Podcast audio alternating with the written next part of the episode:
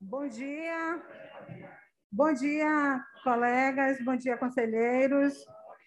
É com muita alegria que iniciamos essa comemoração ao Dia do Servidor Público do Tribunal de Contas do Estado da Bahia.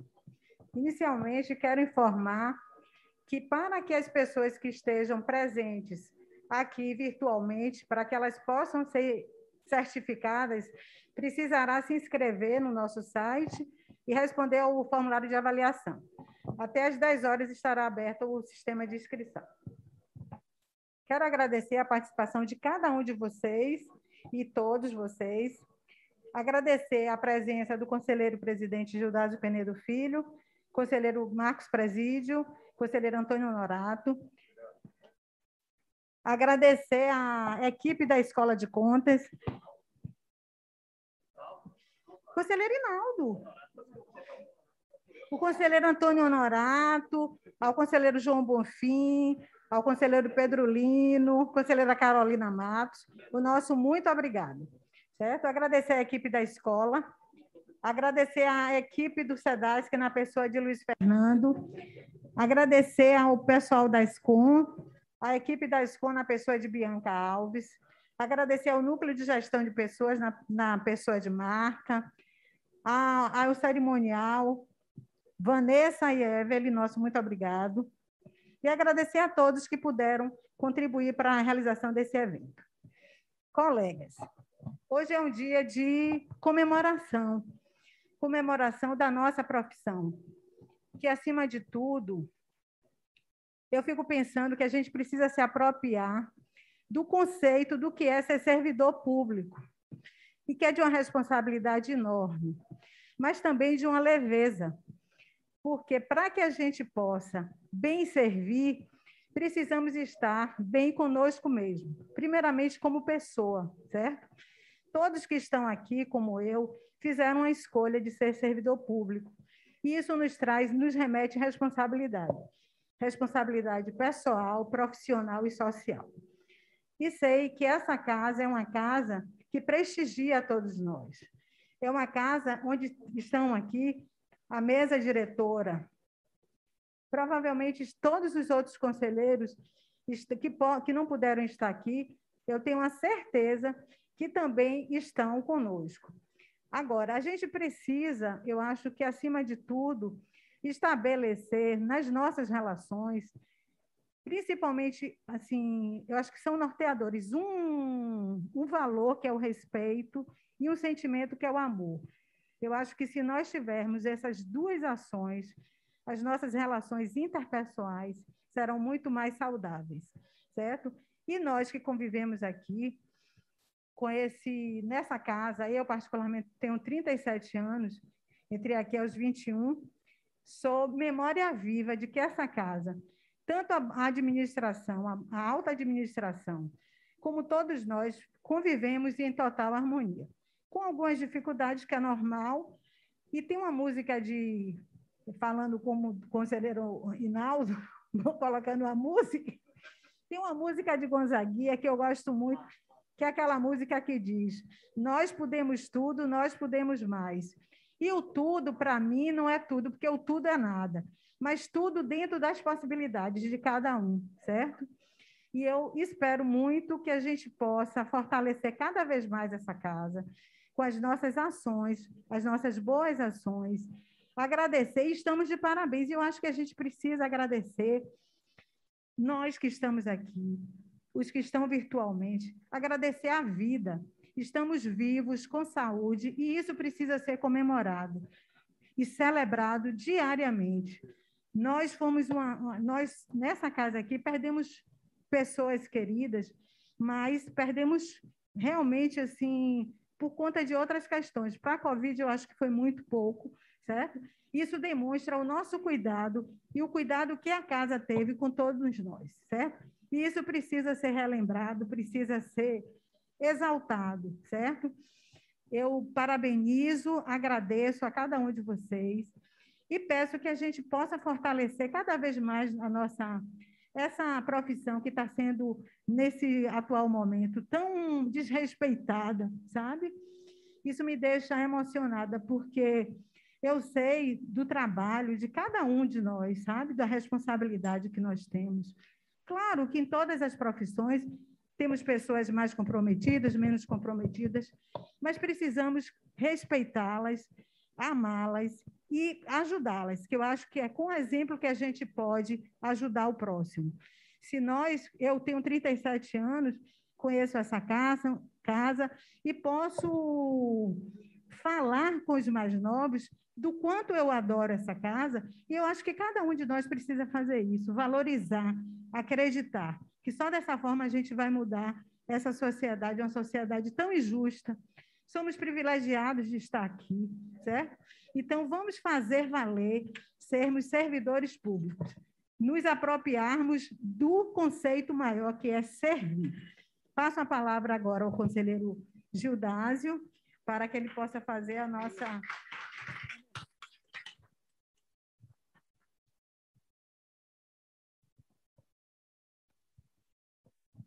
Bom dia a todos. Quero iniciar cumprimentando a mesa diretora, conselheiro Marcos Presídio, vice-presidente, conselheiro corregedor Inaldo Araújo. Quero cumprimentar também os conselheiros que possam estar de forma virtual, conselheiro Antônio Norato, conselheiro Pedro Lino, conselheira Carolina Costa e conselheiro João Bonfim. Quero destacar, cumprimentando também Roberta, minha esposa, servidora pública, mas de modo muito especial quero me dirigir aos servidores públicos do Tribunal de Contas do Estado da Bahia.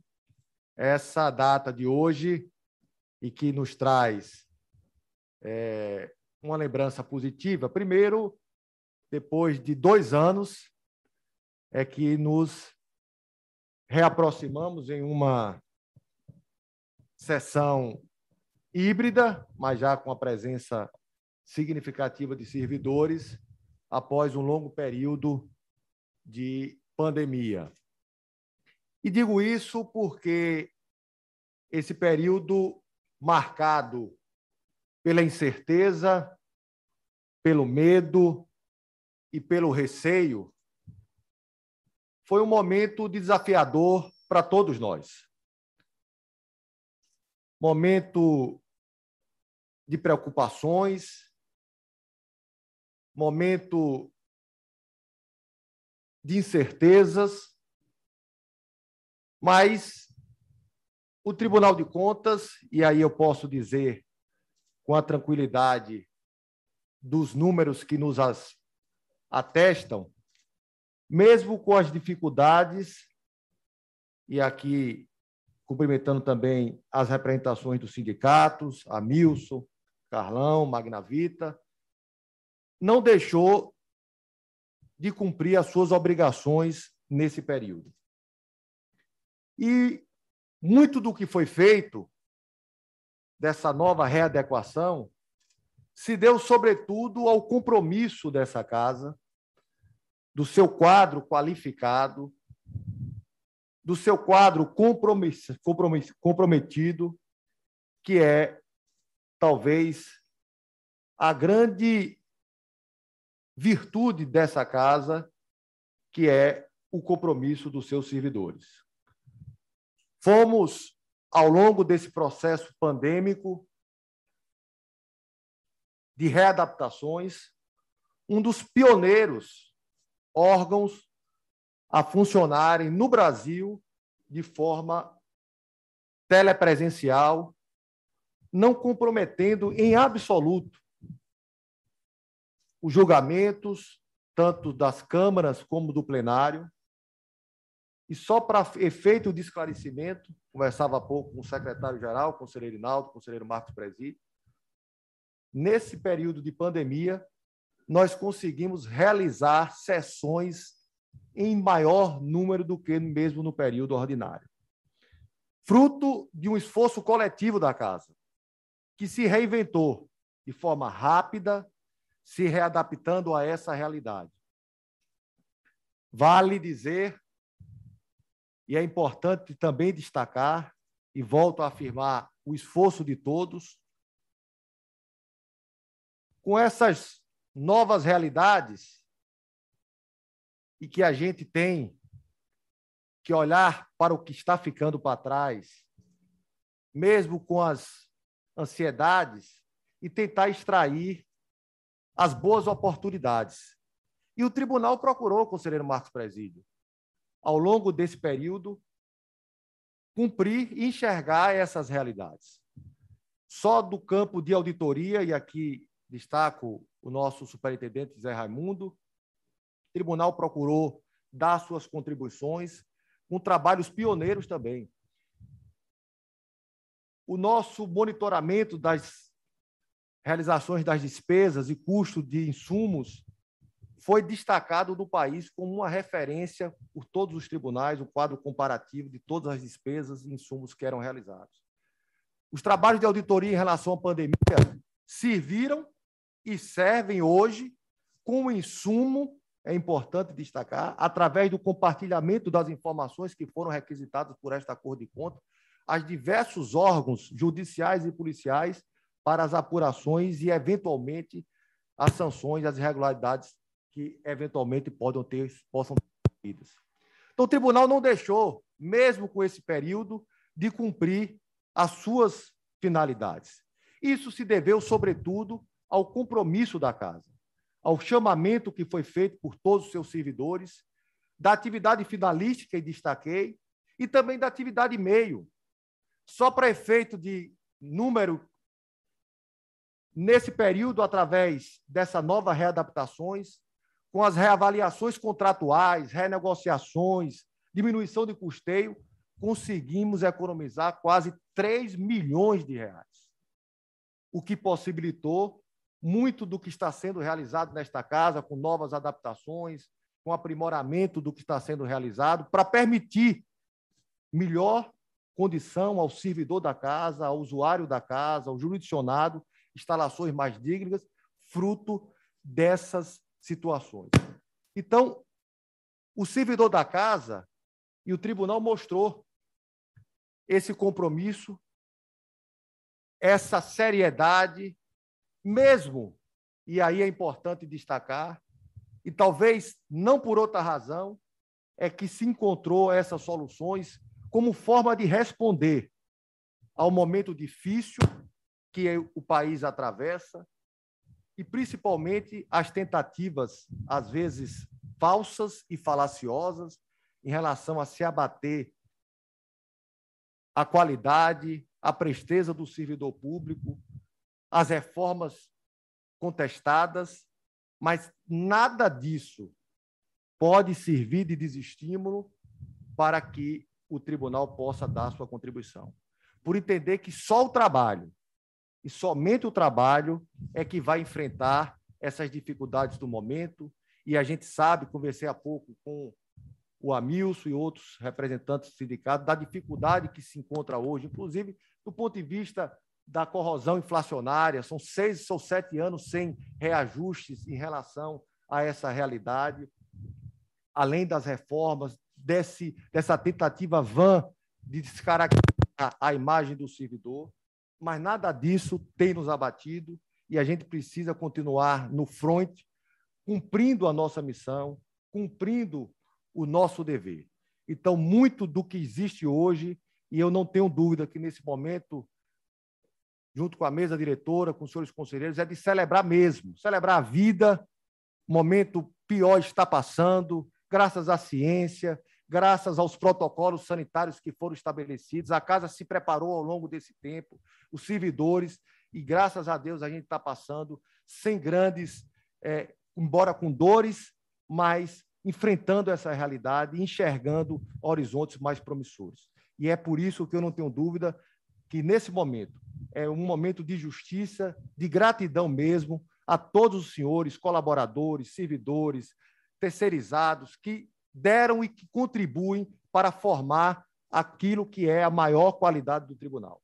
O tribunal hoje é referência e continua sendo no passado, no futuro e haverá de ser na frente do Marcos Presídio como uma, uma casa de excelência, de servidores devotados, compromissados. Claro, como disse Denilson, que aqui e acolá pode ter como tem qualquer segmento da vida, com qualquer atividade, aqueles que efetivamente não honram e não cumprem com suas obrigações, mas isso é de longe, de longe mesmo, a realidade do nosso tribunal. Aqui enxergo uma casa compromissada de homens e de mulheres, jovens, adultos e senhores e senhoras que fazem e que têm um, um sentimento importante e que demonstra todo esse compromisso. É o orgulho de fazer parte da história do tribunal. Eu, quando converso, quando percebo, vejo claramente esse reconhecimento do orgulho que tem o servidor de participar da trajetória do Tribunal de Contas do Estado da Bahia. Então, de modo que eu quero me congraçar, render as minhas homenagens, as minhas gratidões a todos os senhores colaboradores, servidores que fazem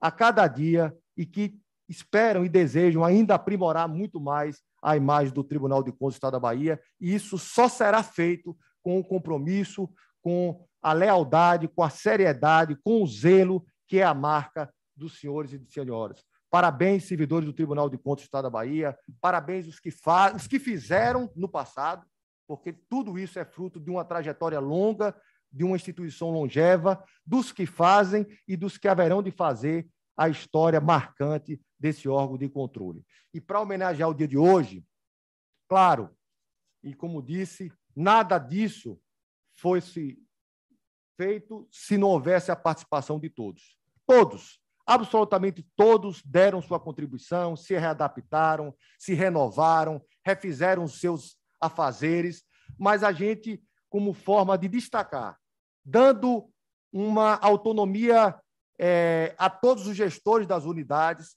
para que pudessem selecionar, é, dentro do seu olhar, dentro da sua perspectiva, aquele que, nesse período de dois anos, é um período difícil, singular na história da humanidade, deram uma contribuição ainda um pouco diferenciada em relação à sua atuação. Então, nós iremos, no dia de hoje, além de agradecer a todos, todos mesmos, todos os servidores e servidoras da casa, faremos uma pequena homenagem àqueles que, na visão dos gestores e da própria administração, deram uma contribuição ainda maior nesse, nesse momento de dificuldade, de pandemia, e que contribuíram ainda mais para engrandecer a imagem do servidor público e também do Tribunal de Contas. Parabéns a todos, um grande dia e que no futuro próximo a gente possa ter ainda mais regozijada e valorizada a imagem daqueles que constroem o servir do servidor público que são e que somos todos nós. Parabéns, servidor público do Tribunal de Contas da Bahia. Obrigado.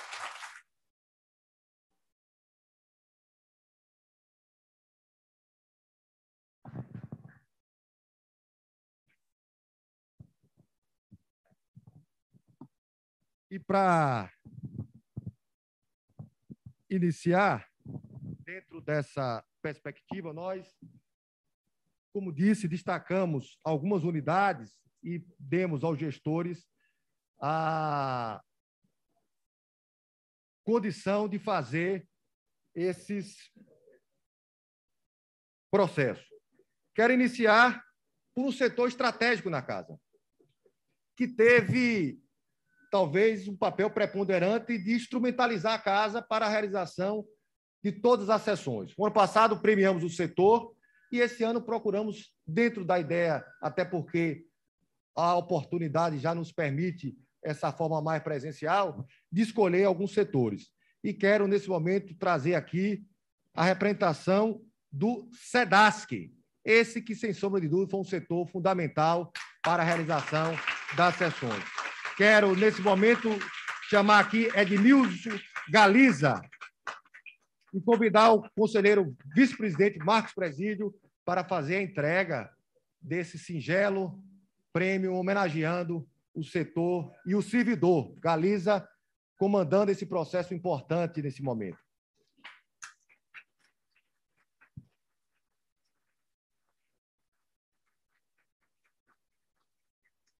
Ainda Nesse setor, quero convidar Luiz Fernando Pinheiro para também receber as homenagens do Tribunal de Contas. Ele que também foi um baluarte para a estruturação. Conselheiro Inaldo Araújo, corregedor da casa, fazer aqui essa justa homenagem.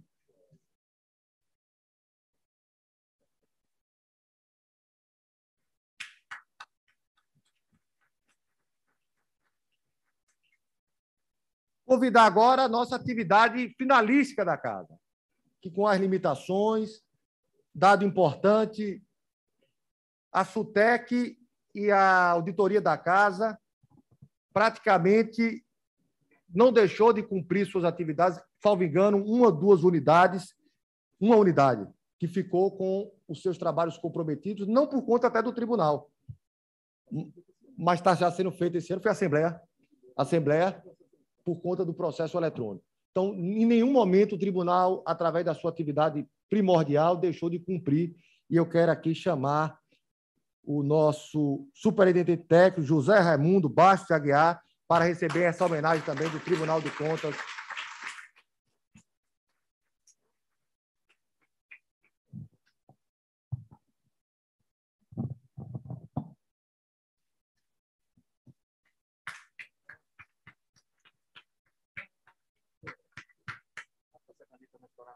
E, efetivamente, Raimundo comanda um grupo.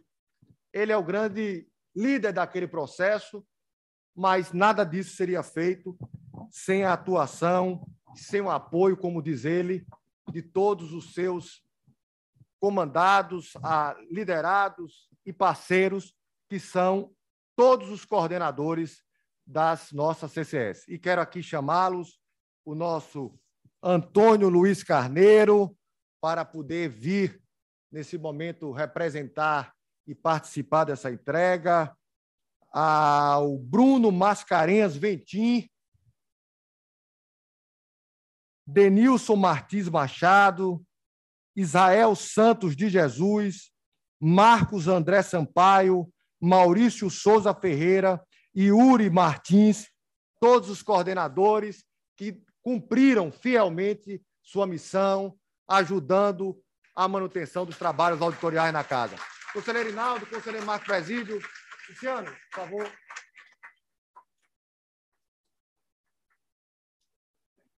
Ainda tricolor, ainda tricolor ainda.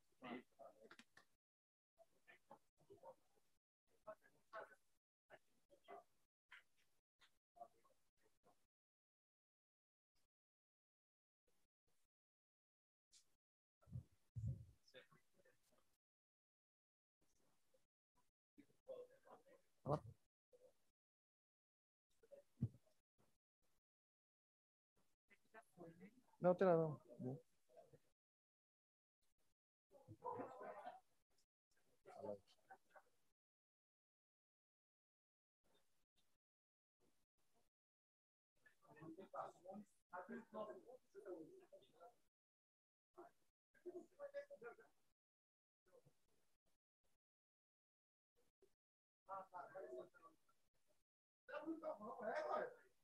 José Luiz Galvão.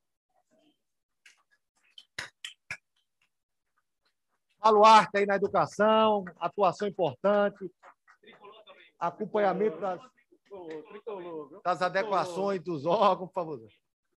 Fica aí, por favor.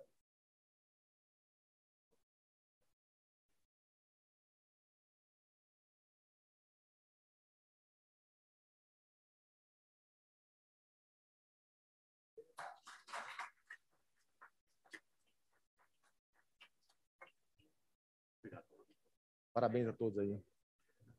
Agradecer também um setor importantíssimo também, que foi determinante para a consecução desse momento. A Secretaria-Geral, na pessoa de doutor Luciano Chaves, secretário-geral, Ana Gleide da Conceição Araújo, Clélia Iraci Rocha, Fábio José Almeida, Maiana Moraes e Rita de Cássia, Arouca, todos, todos, inclusive esse setor, como outros tantos, mesmo ainda nos momentos em que o tribunal teve que se fechar, tiveram presencialmente, ainda sem as vacinas, ainda com todos os receios, para a realização das sessões e a Secretaria-Geral teve aqui uma atuação destacada e, mais uma vez, as minhas justas homenagens e gratidão a esses destemidos colaboradores que ajudaram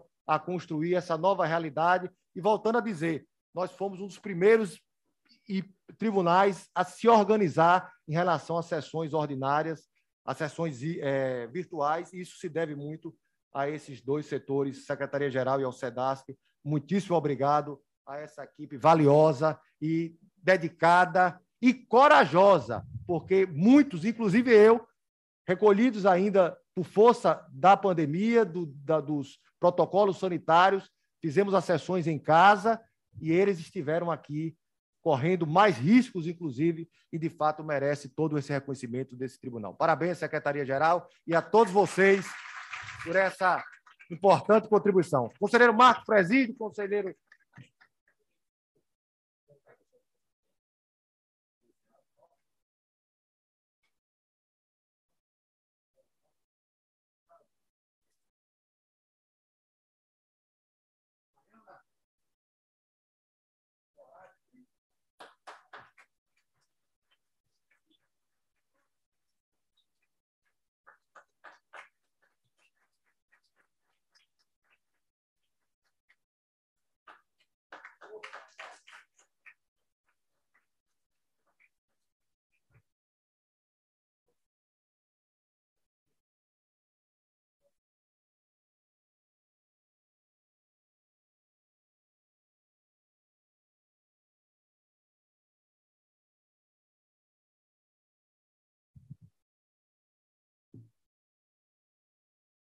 Destacar aqui também, além das atividades finalísticas da casa, atividade meio da casa. Atividade importante, como disse, na contenção, na revisão dos contratos, o que permitiu uma série de readaptações, o que permitiu uma série de readequações, inclusive nos contratos, nas renegociações. Nós fomos também, há de se registrar isso, pioneiros em relação ao incremento da medida provisória que possibilitou as revisões do, do, dos contratos do nosso tribunal. E eu quero destacar aqui a nossa DIRAD, também presente desde o primeiro momento. Quero aqui chamar Walter Luiz Almeida, comandante desse processo, ao Carlos Magno Rei Dantas, da Copel, que também ajudou na confecção, na redefinição dos contratos, ao Hector Grise Groba, também presente desde o primeiro momento, a Tereza Cristina Braga, essa nunca deixou de vir ao tribunal, enfrentando tudo e a todos desde o primeiro momento.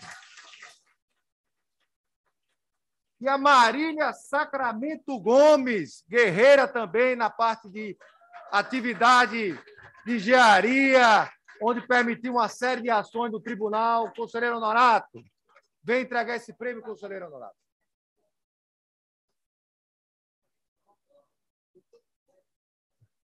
Marília, de um temperamento forte, mas de um compromisso invejável com a casa. Parabéns, Marília!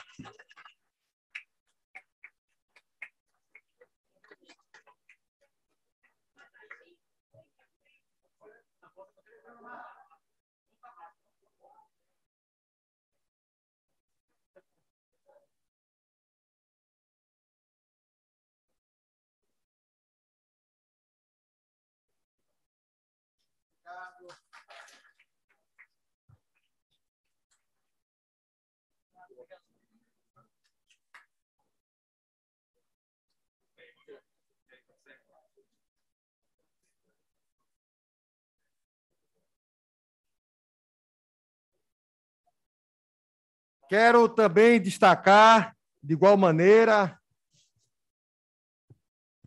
a nossa assessoria jurídica da casa. Órgão também fundamental, que tudo passa com o crivo, com a anuência e que também colaborou desde o primeiro momento. Quero destacar aqui ao comportamento absolutamente habilidoso, hábil, competente de Wendel Regis Ramos, comandante desse processo, e a Arlindo Gomes da Paixão, também contribuiu e escolhido.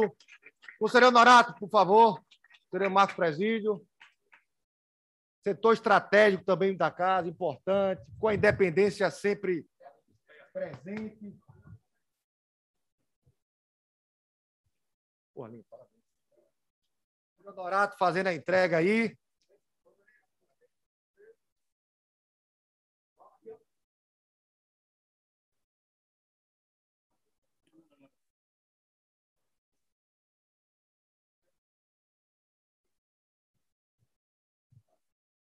Convidar agora também um setor importante da casa, o nosso CRH, que teve também fator importante para a manutenção, inclusive, das folhas de pagamento, do reequilíbrio financeiro, sempre contribuindo, o tribunal honrando, o apoio também do CRH às famílias, das dificuldades, a, o relacionamento construído, um momento de, de muito apoio, onde, onde se teve nesse momento dores não diretamente de nenhum servidor, e graças a Deus a gente vai passar sem ter nenhum maior de sabor, mas familiares que se foram, CRH fazendo esse intercâmbio, essa articulação, ministrando, tentando dar os apoios necessários. E eu quero destacar aqui ao Aurino Freita Cruz, a Luci Sintra, e destacar também a essa guerreira também, responsável pela nossa coordenação de gestão de pessoas, uma inovação nessa administração, que é a doutora Marta Lemos, que também receba a homenagem no dia de hoje, que também participou muito fortemente ao longo desse período nas articulações. Quero aí chamar os senhores conselheiros, conselheiro Inaldo, Antônio Honorato e conselheiro Presídio, para as entregas justas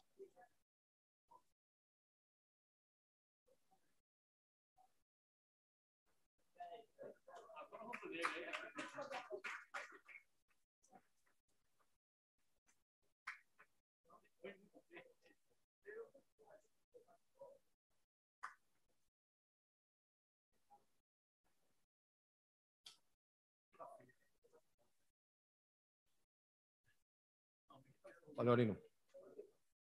Convidar também uma importante servidora, reconhecida pela sua dedicação, também participativa nesse período, da nossa Escola de Contas, conselheiro Honorato, Vossa Excelência que comanda, que é a Cristina Moura, para poder também representar essa unidade que também procurou dar sua contribuição, realizando os cursos online, preparando o tribunal para essa nova realidade. Cristina, conselheiro Honorato, por favor.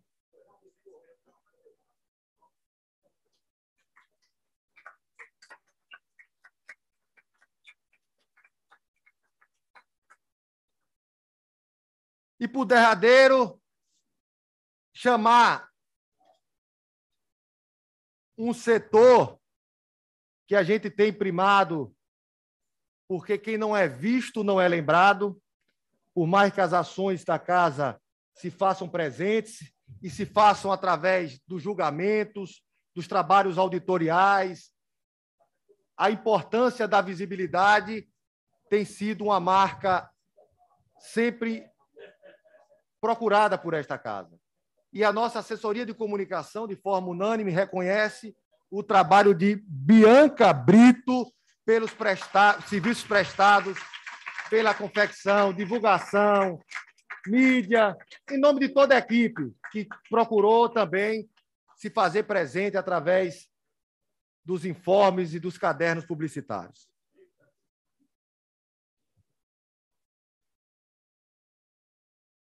Em nome de Bianca, estender os cumprimentos também a toda a Ascom, que contribui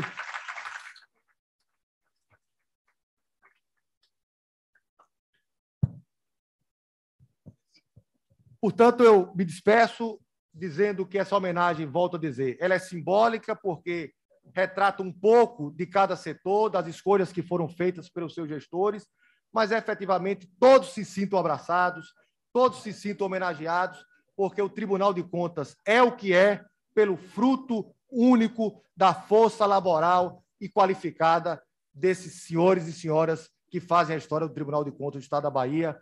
Parabéns mais uma vez Parabéns aos servidores, e que dias melhores, mais generosos, mais proveitosos, haverão de vir fazendo justiça a esse setor importante da sociedade brasileira, que são servidores públicos, que, volto a dizer, passa por um momento difícil, com as limitações legais, com os bombardeios midiáticos, mas nós não podemos nos apequenar.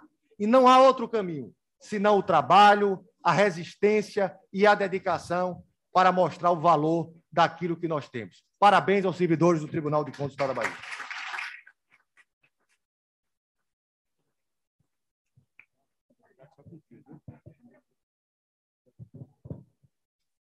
Gente, é muito legal, né? Essa, esse reconhecimento, certo?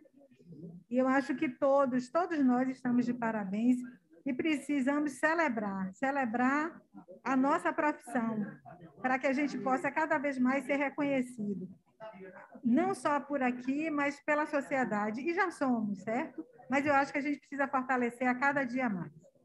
Gostaria de convidar todos para assistir ao vídeo que o coral Vozes do TCE e do TCM preparou em homenagem ao nosso dia, o Dia do Servidor.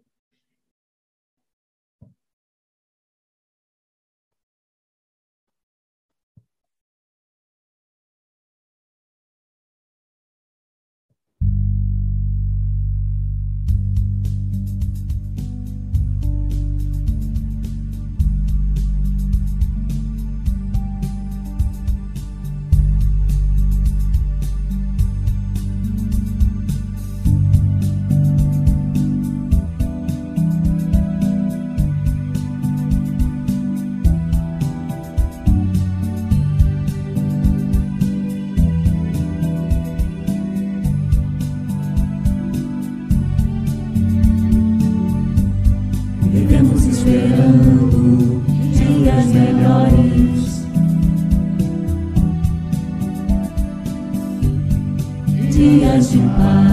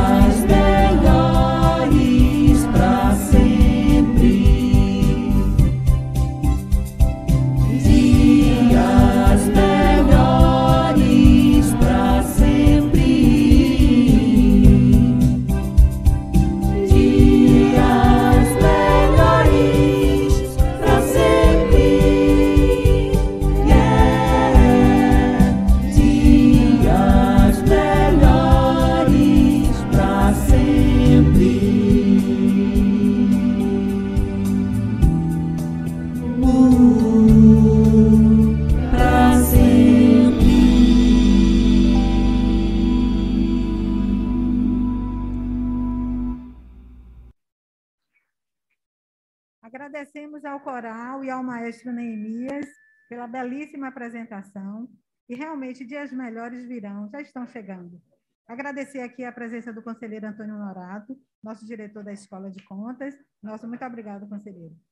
E convidamos agora a palestrante, a professora Cláudia Saad.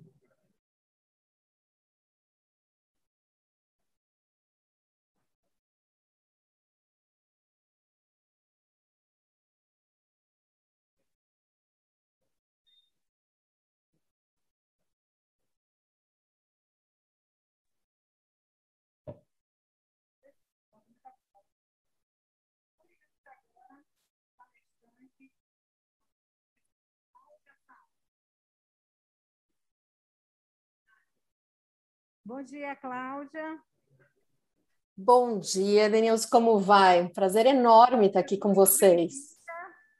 Muito obrigada.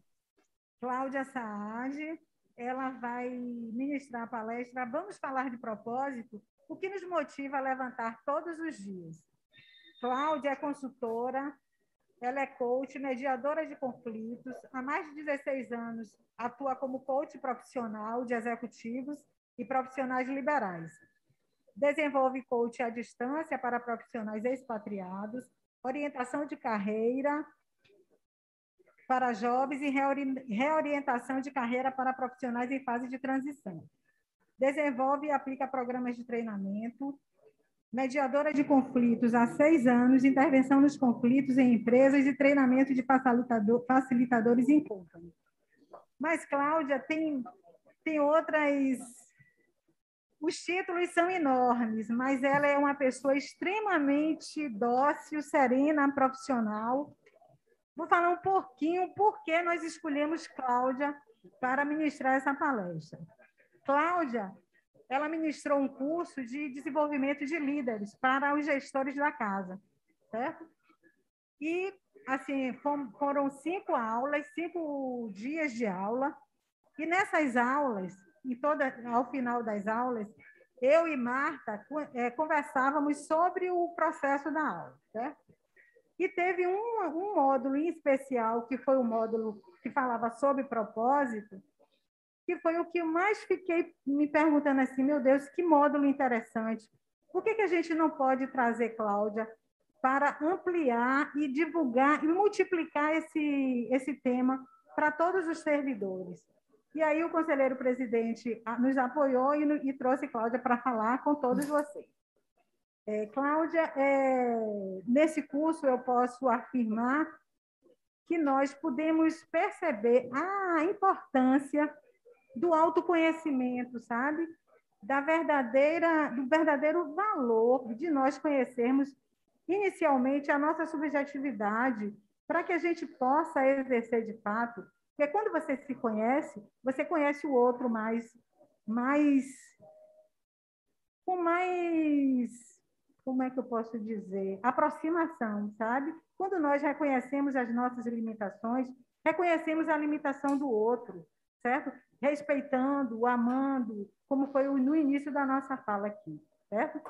Mas, mas muito mais apropriado para falar, eu passo a palavra à Cláudia, agradecendo imensamente eu acho que o seu curso, Cláudia, fez um diferencial. E, por certo, o que eu vou pedir a vocês aqui é o seguinte: não apenas ouçam, escutem, porque o, o ouvir é apenas uma ação mecânica, e o escutar é com a alma.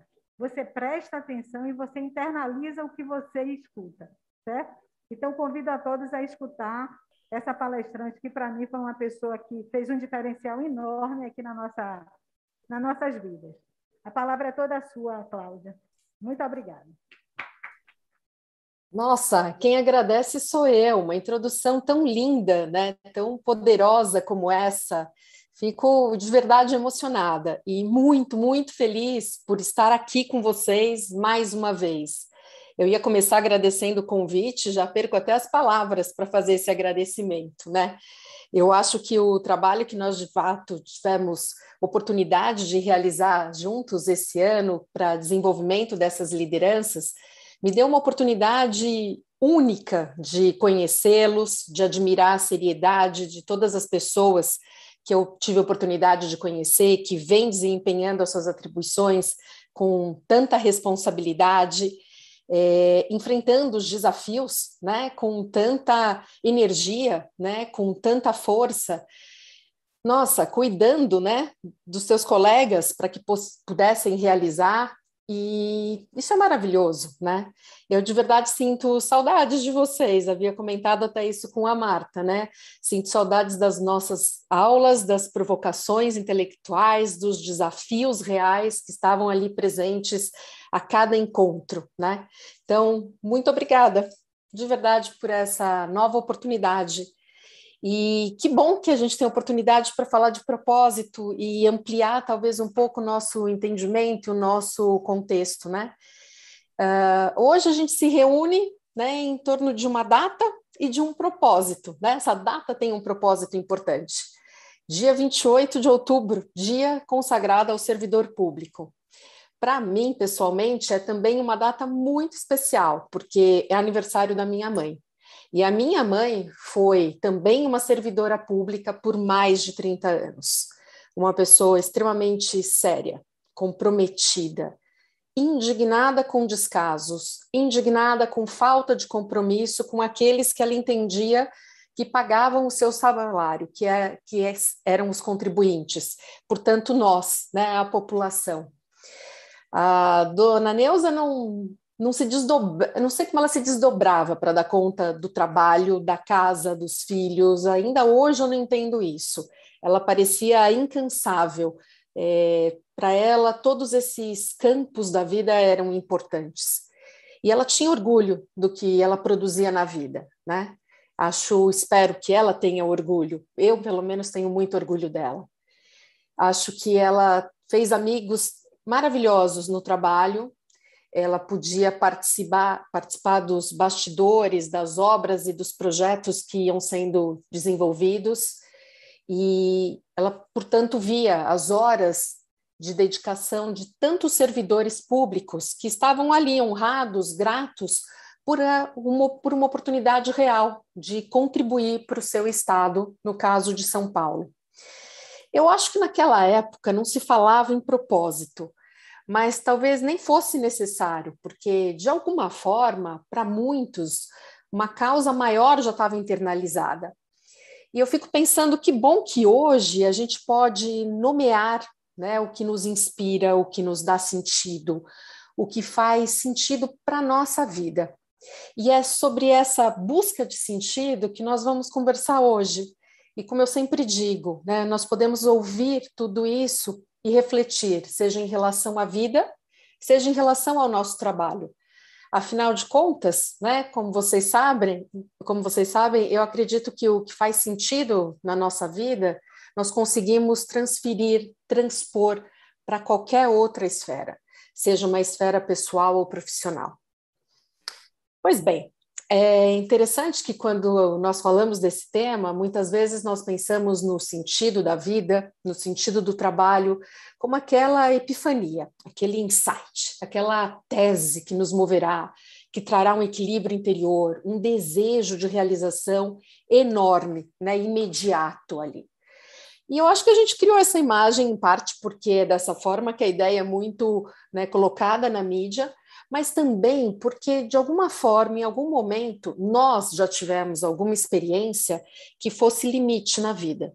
Ou então nós ouvimos histórias de quem já passou por essas experiências e sobreviveu sobreviveu para contar para a gente essa história. E as histórias são sempre narrativas muito poderosas nos nossos cérebros. São narrativas que nos envolvem, que nos colocam em sincronia com a pessoa que está contando, e dessa forma é que nós vamos compreendendo, tanto cognitivamente como afetivamente, essa dor da experiência que o outro viveu. Por isso que ouvir, ler, assistir a um relato de alguém que precisou lutar pela vida acaba sendo muito tocante. Pode ter sido uma enfermidade, pode ter sido a história de um prisioneiro, um prisioneiro de guerra, mas isso sempre nos emociona. E se a gente conseguir ir além da emoção e conseguir de verdade conectar com esse sobrevivente, a gente pode perceber a força que é aos, que nós temos ao atribuir um sentido a essa experiência e como isso pode ser tão modificador daquilo que nós estamos vivenciando. Mas nós não só percebemos a força desse sentido para a própria sobrevivência da pessoa que está compartilhando a sua história, mas também a gente tem uma possibilidade, uma chance que eu chamo de maravilhosa de reorganizar os significados das nossas próprias histórias. Então, ressignificar tanto o inédito que a gente vive no presente, no aqui, no agora, mas também ressignificar histórias que passaram e começar a pensar em possibilidades futuras. Isso é ressignificação. É no aqui, é no agora, é quando eu resgato, e muitas vezes a partir da experiência de uma outra pessoa. O que é muito interessante nesse processo é, é que o Nietzsche já nos dizia, né, que é essa força que permite às pessoas é, se posicionar. Então ele dizia algo como quem tem um motivo por que viver acaba suportando qualquer como. Então, a busca pelo sentido da vida ou do trabalho não é uma tarefa fácil. E qualquer um que já parou para pensar nisso entende do que eu estou falando. Então, a busca do sentido acaba causando uma tensão interior, que é exatamente o oposto dessa harmonia, desse bem-estar que a gente acha que vai encontrar é, quando a gente começa a discutir esse tema mas que muitas vezes é exatamente o que a gente precisa, justamente para a gente poder ter saúde mental. Olha que interessante, né? O Viktor Frankl foi um psiquiatra muito conhecido que sobreviveu ao campo de concentração de Auschwitz. Ele tem um livro muito bonito que se chama Em Busca de Sentido. Esse livro ajudou e ainda ajuda muitas pessoas. E ele tem ali algumas experiências muito impactantes por conta da profundidade com que ele acabou experimentando tudo isso. Né? E ele comenta o seguinte: nós podemos tirar tudo de um homem, exceto uma coisa, que é a última das liberdades humanas, que é escolher a própria atitude em qualquer circunstância, que é escolher o próprio caminho. E quando a gente está falando de propósito, a gente está falando dessa reflexão que nos leva a pensar que caminho é esse, que caminho eu estou trilhando, que caminho eu quero trilhar.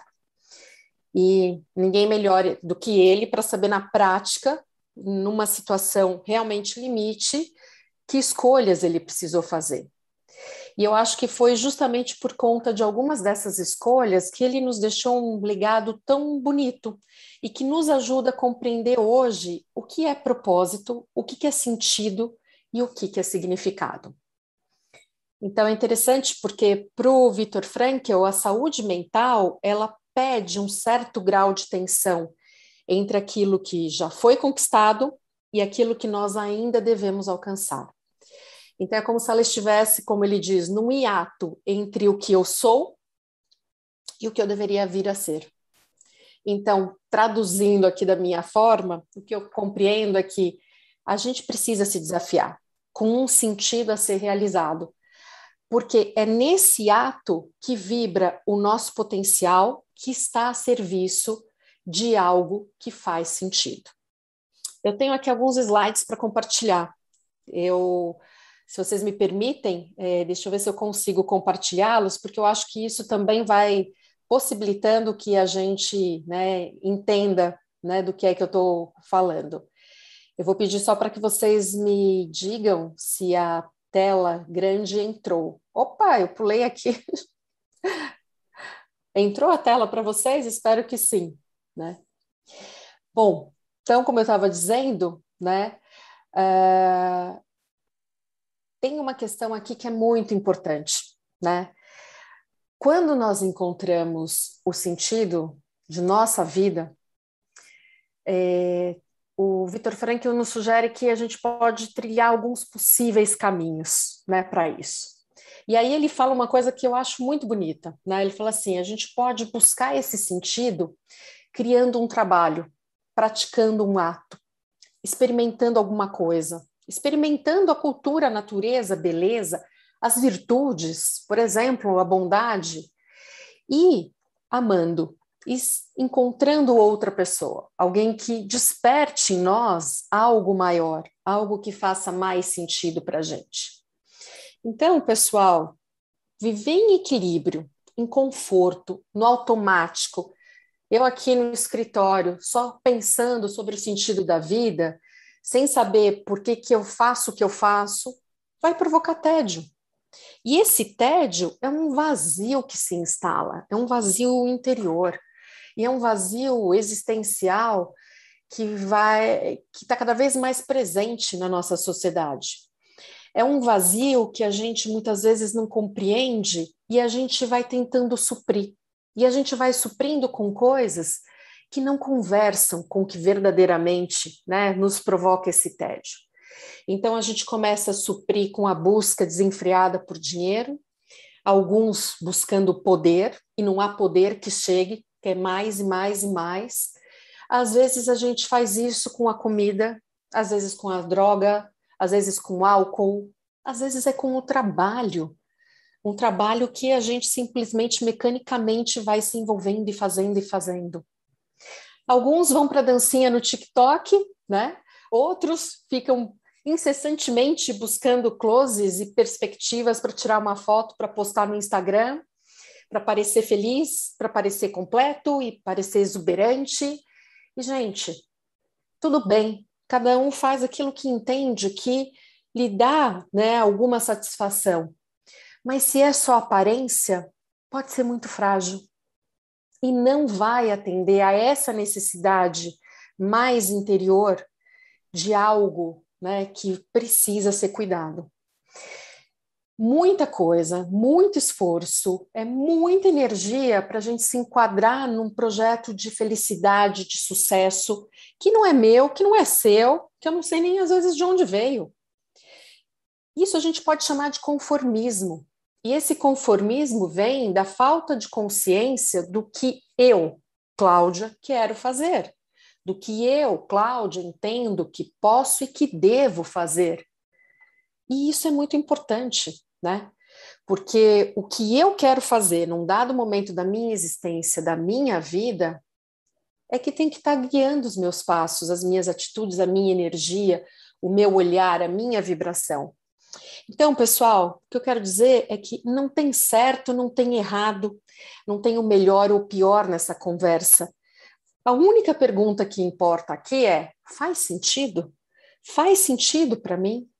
Faz sentido para esse momento que eu estou vivendo, porque eu quero construir, porque eu quero deixar de legado? Eu sempre penso, né? Se nós somos únicos, singulares, se nós temos características que nos levam a amar algumas coisas que podem se revelar como grandes paixões na nossa vida, talvez essas coisas possam também ter a ver com a nossa missão. Às vezes elas podem estar revelando uma vocação, mas eu preciso estar atento, eu preciso estar entregue, porque é na vida, no mundo, é no dia a dia, no cotidiano tendo as experiências que a gente vai descobrindo o qual é o nosso propósito. Eu paradinha em casa só refletindo sobre o que poderia ser, vai adiantar pouco, porque eu preciso viver. E humanos, como nós somos, têm um cérebro que é social. Isso significa que ele precisa estar com outros humanos, que é um imperativo biológico. E é quando eu encontro esse outro humano mesmo que virtualmente, como nós estamos fazendo aqui, que eu posso me realizar, porque eu posso servi-lo, porque eu posso servir vocês. E por que isso? Porque quando eu saio para a vida e eu me disponho a trabalhar para servir ao outro, eu começo a me responsabilizar por alguma coisa que vai além de mim mesma, das minhas necessidades, daquilo que eu enxergo. E aí então é que eu consigo me conectar com algo muito maior do que eu mesma. Acho isso fascinante, porque a gente pode ficar em casa pensando sobre propósito, mas a gente pode também pensar sobre propósito e nos aventurarmos através do trabalho. Eu posso então ficar aqui só pensando, eu posso me entregar a essa experiência a partir desse convite que vocês fizeram e conhecer pessoas, assumir novos desafios, e até falar sobre propósito numa palestra. E é através dessa experiência que eu vou reconhecendo qual é a minha emoção, o que, que faz meu coração bater mais forte, o que faz meus olhos ficarem mais úmidos. E é dessa forma que eu vou me aproximando do que me move, do que me ilumina. E é isso, né, como o Victor Frankl diz, que a gente pode então fazer as nossas escolhas, escolhas que sejam mais conscientes. Olha que bonito isso, né? Eu sempre falo que a gente precisa dessa atenção criativa. E essa atenção criativa é a busca de um objetivo que de verdade vale a pena. Quando eu trabalho com coaching, eu costumo apresentar um modelo que eu vou mostrar agora para vocês, porque eu acho que ele ajuda a gente a pensar no que a gente está fazendo com a nossa vida, não só em termos de propósito. Esse modelo mostra o seguinte: é, a gente tem uma zona na nossa vida que é uma zona de conforto. E é bom estar na zona de conforto, né, pessoal? Porque é aquela zona em que eu já domino o desafio que me foi dado, ou ao qual eu me propus. É importante ter essa zona de conforto em alguns momentos, porque a gente precisa também, ufa, respirar, relaxar e se dar um tempo para realmente processar e assimilar essa experiência que para a gente foi importante, que demandou energia. Na hora que eu entro na zona de conforto, meu cérebro ama, porque ele economiza energia. Ele passa a nos guiar a partir de hábitos, a partir de tudo aquilo que ele arduamente teve que aprender e desenvolveu como um comportamento, como uma competência e já automatizou, já criou ali um circuito neural para aquilo. Agora, a questão, pessoal, é que tudo bem passar pela zona de conforto, mas pode ser perigoso se eu ficar nessa zona de conforto por muito tempo. E qual é o risco que a gente corre nessa história? É o risco de um dia acordar e descobrir que aquelas competências que tão arduamente nós desenvolvemos se foram. A gente fala que a gente está no mundo, no mundo VUCA, né? um mundo que é volátil, um mundo que é muito incerto, extremamente complexo e ambíguo. E a gente fala que esse VUCA vem evoluindo para um mundo bunny, né? que é um mundo cada vez mais frágil, não linear, com as relações se esgarçando, o que vai nos deixando cada vez mais agitados, acelerados, ansiosos. Imagina eu acordar um dia e descobrir que tudo aquilo que eu fiz talvez já não faça mais sentido neste mundo que talvez eu tenha perdido né, algum espaço, até mesmo no mercado de trabalho. E aí é que vem esse vazio. Esse vazio que pode imperar, e aí eu posso descobrir que eu também não sei muito bem o que eu faço para voltar a esse jogo da vida. E isso é muito sofrido. Né? Isso não é fácil.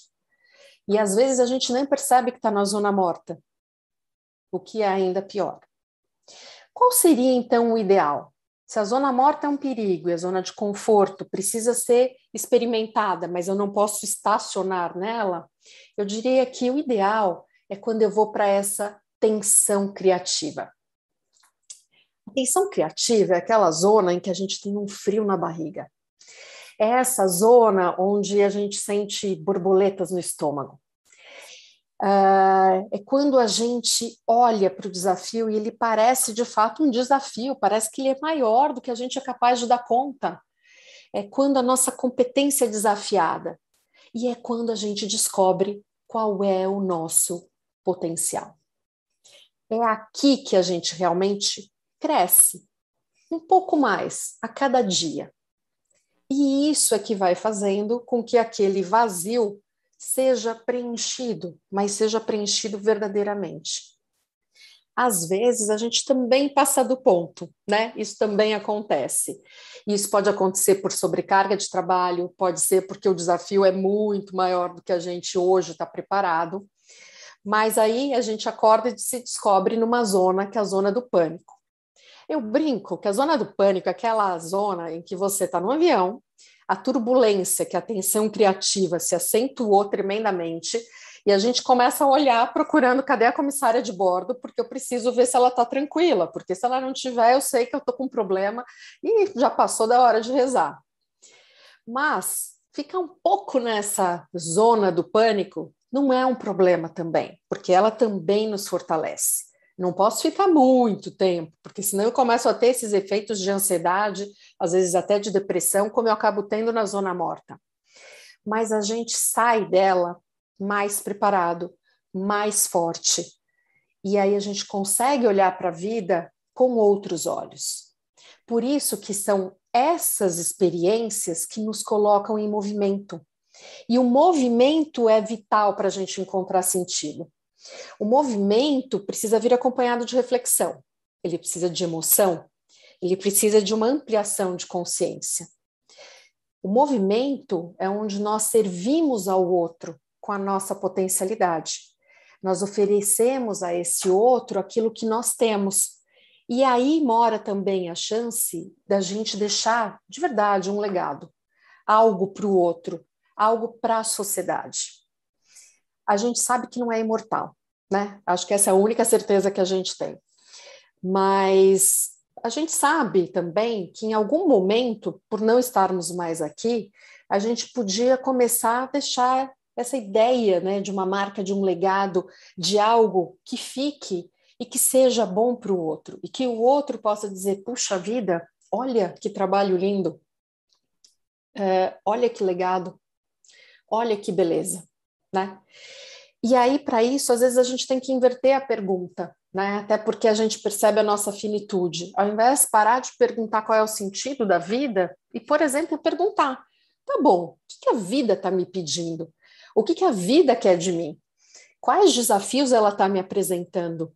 Deixa eu viver e a partir daí descobrir o sentido, o significado, chegar num propósito. Para o Viktor Frankl, além desse campo da virtude, desse campo da experiência, do movimento que nos coloca na vida e que faz com que a vida nos ofereça oportunidades de descobrirmos o que para nós faz sentido e, portanto, como a gente pode servir ao outro, ele diz que para a gente encontrar significado, também existe um outro caminho, que é um caminho mais duro, né? Que é o caminho do sofrimento.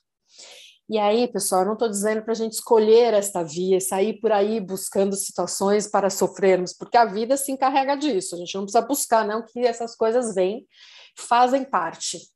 Mas eu acho que a gente pode explorar esse campo do sofrimento também de uma outra forma. Eu não sei se vocês conhecem a história do almirante James Stockdale. A história dele ganhou também mais repercussão, ele é muito conhecido nos Estados Unidos, porque o Jim Collins, que escreveu o livro Good to Great, Empresas Feitas para Vencer, num dado momento resolveu entrevistar o almirante Stockdale que foi o militar de mais alta potente que acabou vivendo num campo de prisioneiros durante a guerra é, do Vietnã. Era um campo chamado Hanoi Hilton, e ele ficou oito anos nesse cativeiro. Ele ficou entre 1965 até 1973, e numa condição bastante ruim. E o que ele viveu foram, de fato, situações né, degradantes sessões de tortura e eu acho que um monte de outras coisas que podemos talvez imaginar, mas que talvez nem caiba, não seja necessário a gente falar aqui.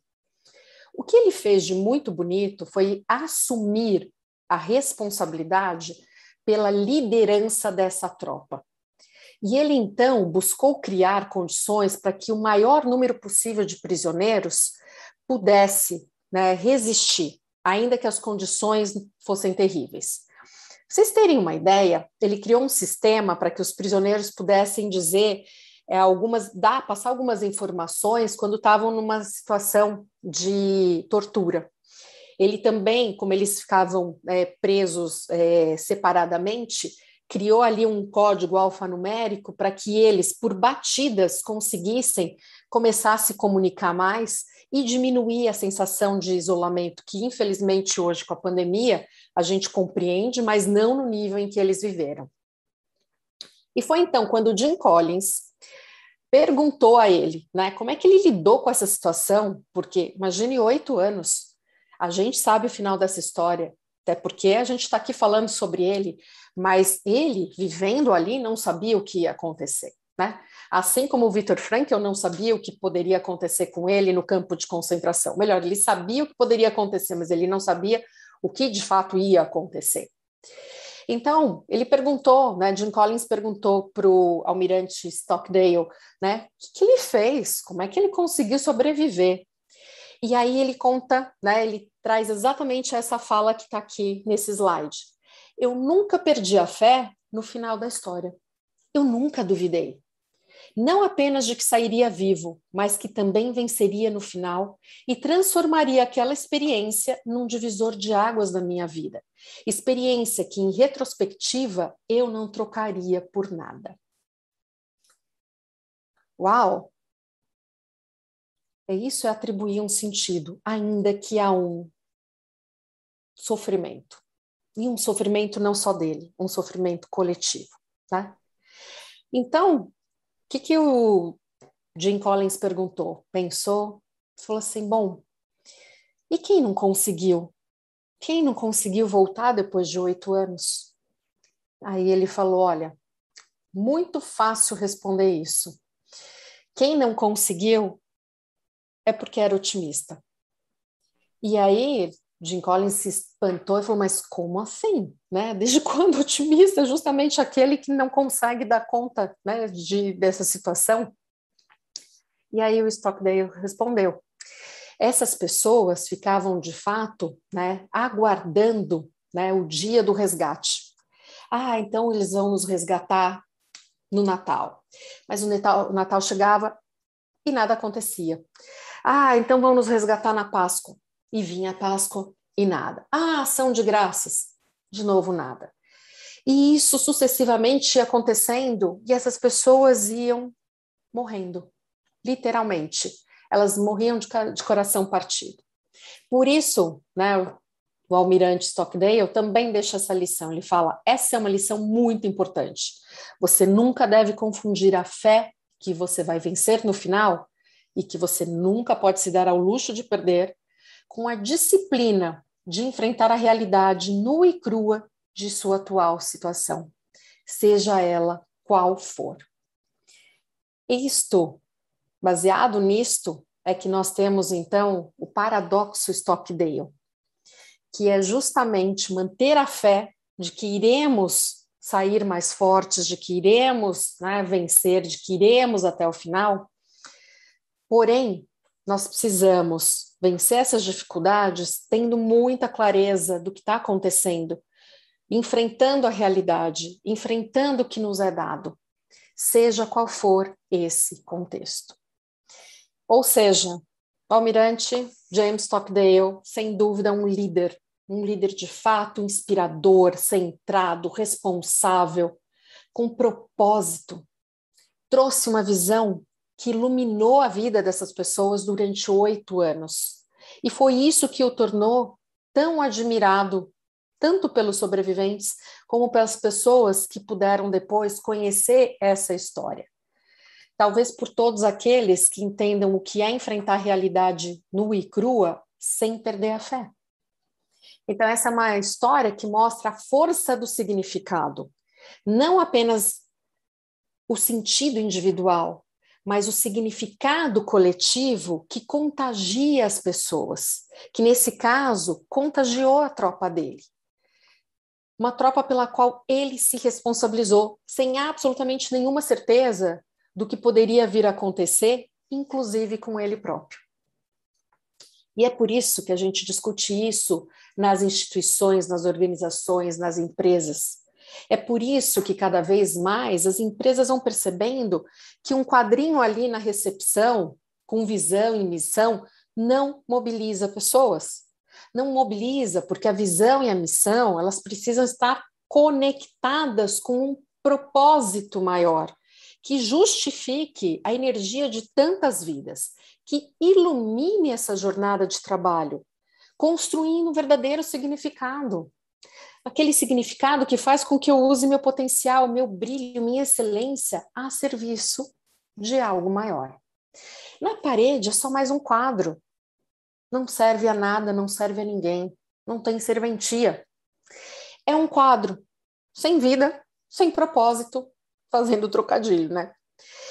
E quantas vezes eu já não perguntei a pessoas das mais diferentes organizações sobre o propósito da empresa delas e ouvi, ah, não, peraí, eu vou buscar, tá aqui em algum lugar, já vou pegar, peraí, né, eu sei, puxa, não tô lembrando, mas eu sei.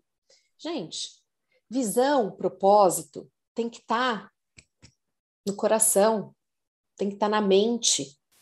Só que só estará no coração e na mente se fizer sentido. E aí, por que isso parece tão distante do nosso mundo do trabalho, né? Então, assim, por que a gente tem tanta dificuldade com isso? Isso parece tão óbvio, tão claro, né? Aí eu fui pensar um pouco mais e aí eu busquei para vocês uma perspectiva histórica. Primeira coisa é a seguinte: quando a gente olha para a história do trabalho, a gente observa que ela não começa com muita dignidade, né? Para começar, ela sempre foi realizada por escravos no passado. Se a gente for olhar na Bíblia, o trabalho é um castigo, né?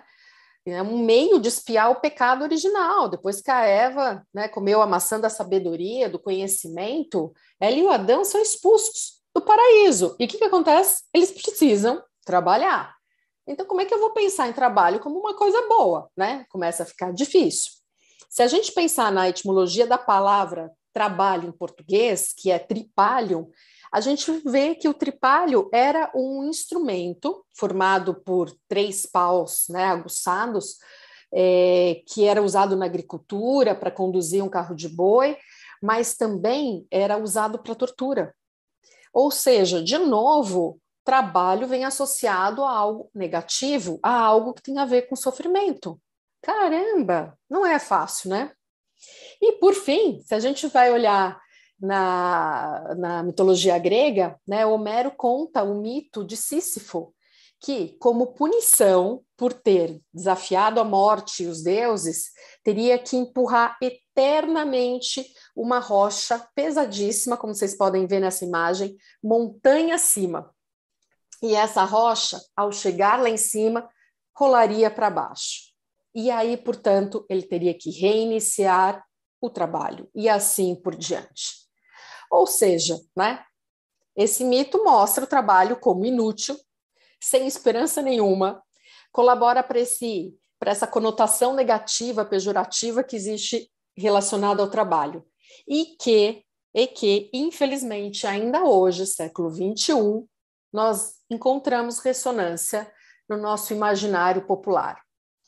Pessoal, é lógico, é natural que as pessoas ainda vejam o trabalho como um sacrifício, Enquanto que a nossa discussão sobre propósito, sobre sentido, sobre significado, nos leva a buscar um olhar para o trabalho como um sacro ofício, como aquele meio, por, aquela atividade por meio da qual nós vamos, de fato, chegar ao nosso propósito e vamos nos sentir úteis, potentes, capazes de realizar algo que vai muito além de uma tarefa.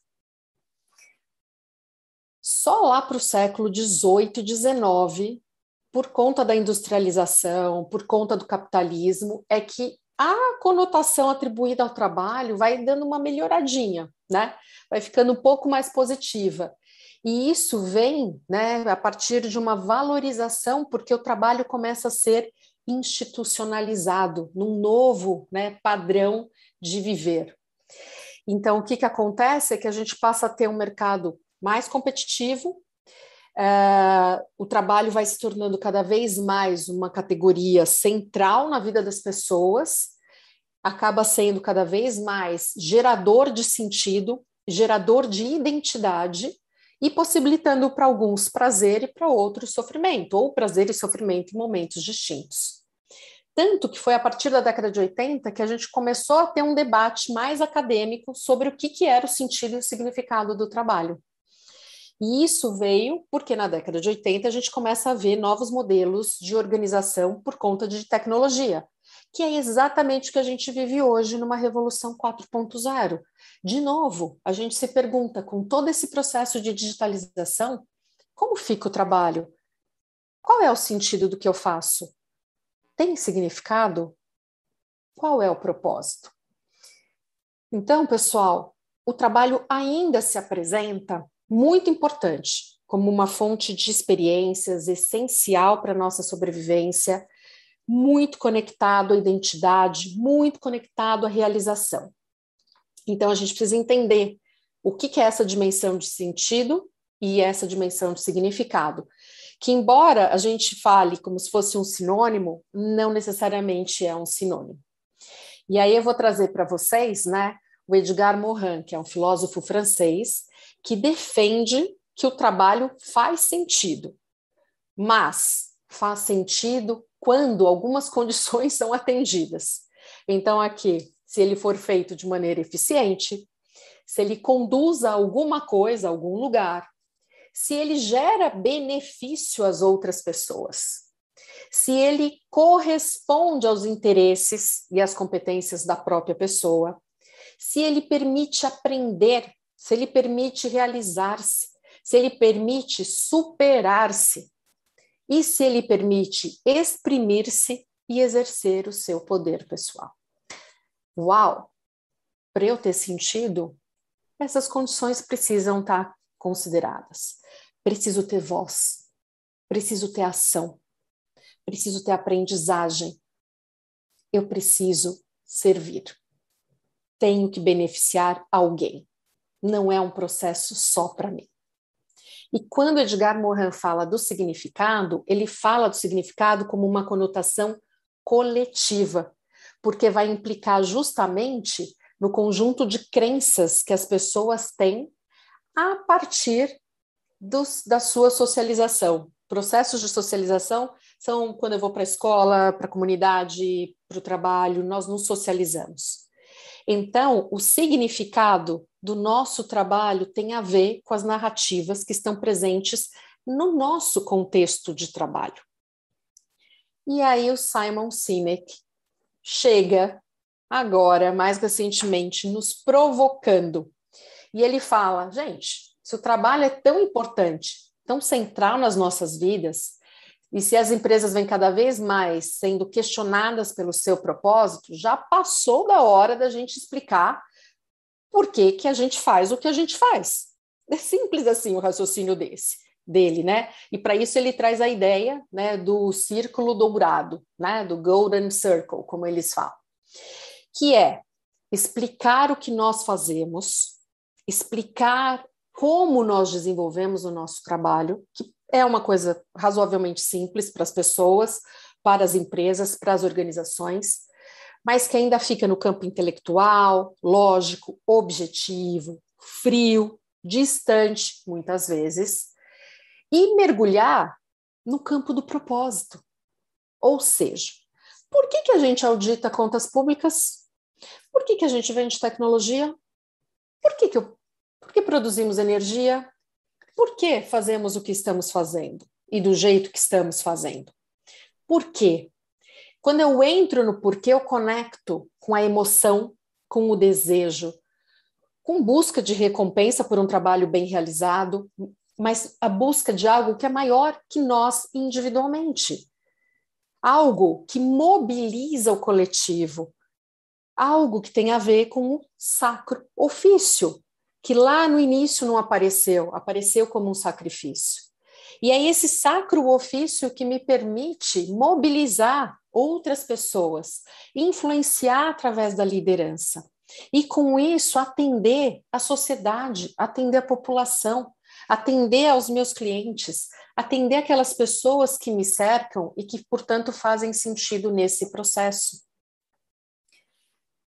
Se já estou fazendo, ou se eu já estou em movimento, quais oportunidades eu estou gerando para os meus stakeholders? para os meus clientes, para os meus fornecedores, para os meus parceiros, para os meus colaboradores. Como eu estou influenciando a sociedade? Eu estou deixando algum legado? Podemos nos fazer essas perguntas. Como instituição, pelo que trabalhamos? Por quem trabalhamos? A quem nós servimos? Posso dormir tranquilo? Posso dormir orgulhosa do trabalho que eu estou realizando? Podemos? Então, se a gente fizer um resgate lá do Viktor Frankl, do Stockdale, do Morin, nós trabalhamos com sentido quando nós estamos a serviço de alguém, quando nós estamos a serviço de alguma crença, de alguma causa. O nosso poder pessoal, poder de quem somos, que emana do nosso interior, ele não aparece, ele não está no exercer poder sobre o outro, mas ele está no exercer poder para servir ao outro. É neste campo que nós prosperamos. O Cortella costuma linkar propósito e ética, e ele fala que uma das questões centrais da ética é a necessidade de nós regularmos as nossas relações, para que o poder possa servir. Poder possa servir, servir ao outro e não se servir. Porque é um poder que se serve, ele não serve a mais ninguém, ele não serve a nada. Então, o que estamos fazendo com o poder que temos? Quando eu sirvo ao outro, eu uso meu potencial, eu dignifico essa relação, eu amplio as possibilidades para mim e para essa outra pessoa. Eu me desafio, permito que o outro me desafie e também desafio essa outra pessoa. Nós entramos em tensão criativa, nós ampliamos a nossa potência. Então, é na relação que nós nos descobrimos e descobrimos nosso potencial e preenchemos um vazio que não precisa estar aí. Ao servir o outro, verdadeiramente, eu sirvo todas aquelas pessoas com quem essa pessoa se relaciona. Eu deixo um legado, eu deixo uma marca, uma inspiração, uma lembrança, e às vezes eu deixo saudades.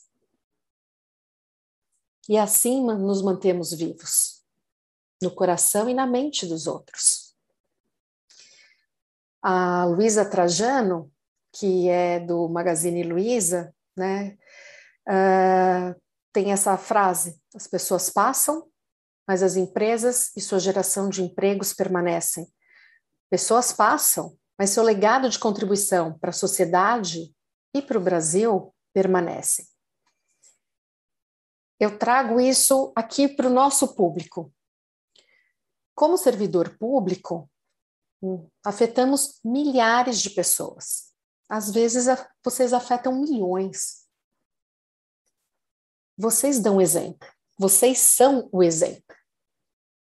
O partido político vai se revezando e passa e sai, mas a cidade fica, a população fica, as necessidades estão aí e elas estão à espera de alguém que possa ajudá-las, que possa ajudá-las a prosperar. Estão à espera daqueles que zelem por elas, que cuidem, que sirvam a partir do seu trabalho, a partir do seu sacro ofício.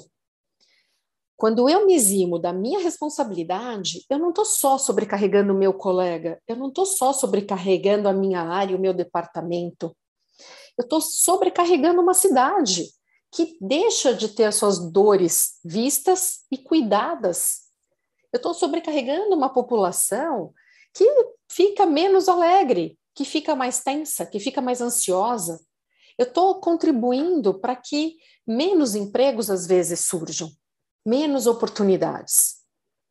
Então, de novo, se nós somos mortais, mas nós nos eternizamos no serviço que prestamos, nós precisamos considerar esses aspectos. É dessa forma que nós vamos continuar impactando a vida de gerações de pessoas.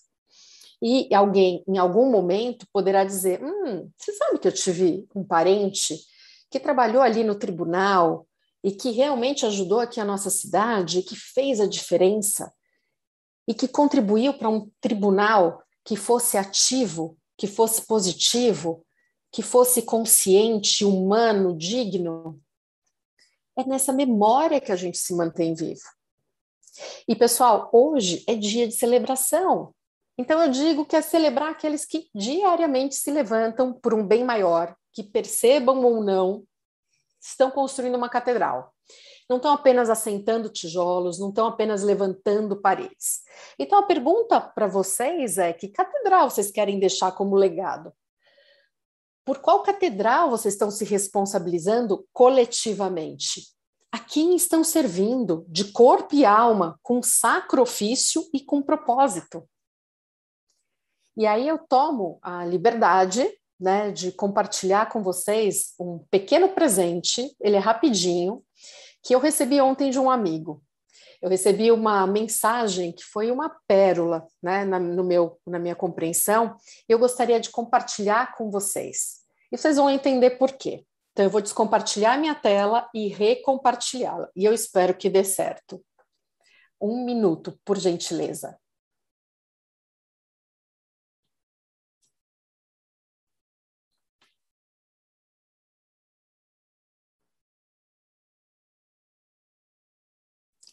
Vou recompartilhá-la agora.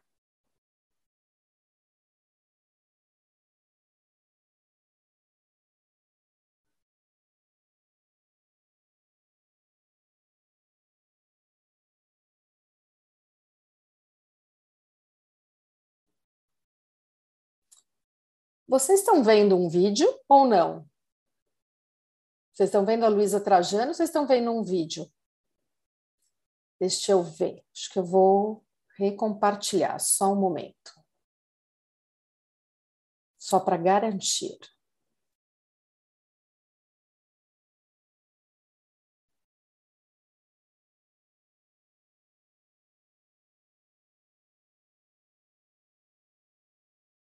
Um segundo.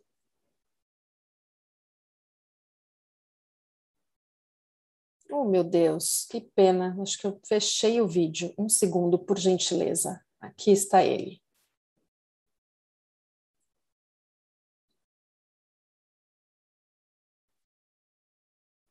Às vezes a tecnologia nos dá uns sustinhos, mas a gente dá um jeito nela. Prontinho, agora vai dar certo.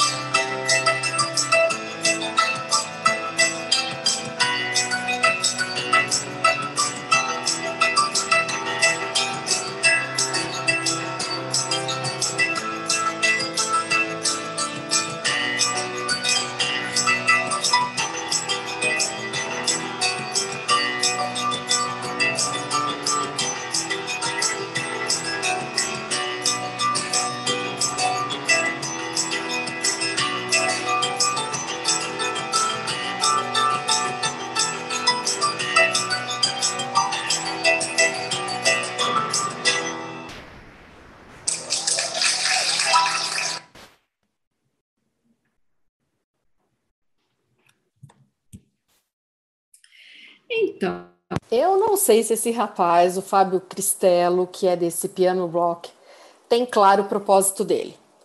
Mas eu me senti plenamente servida por ele.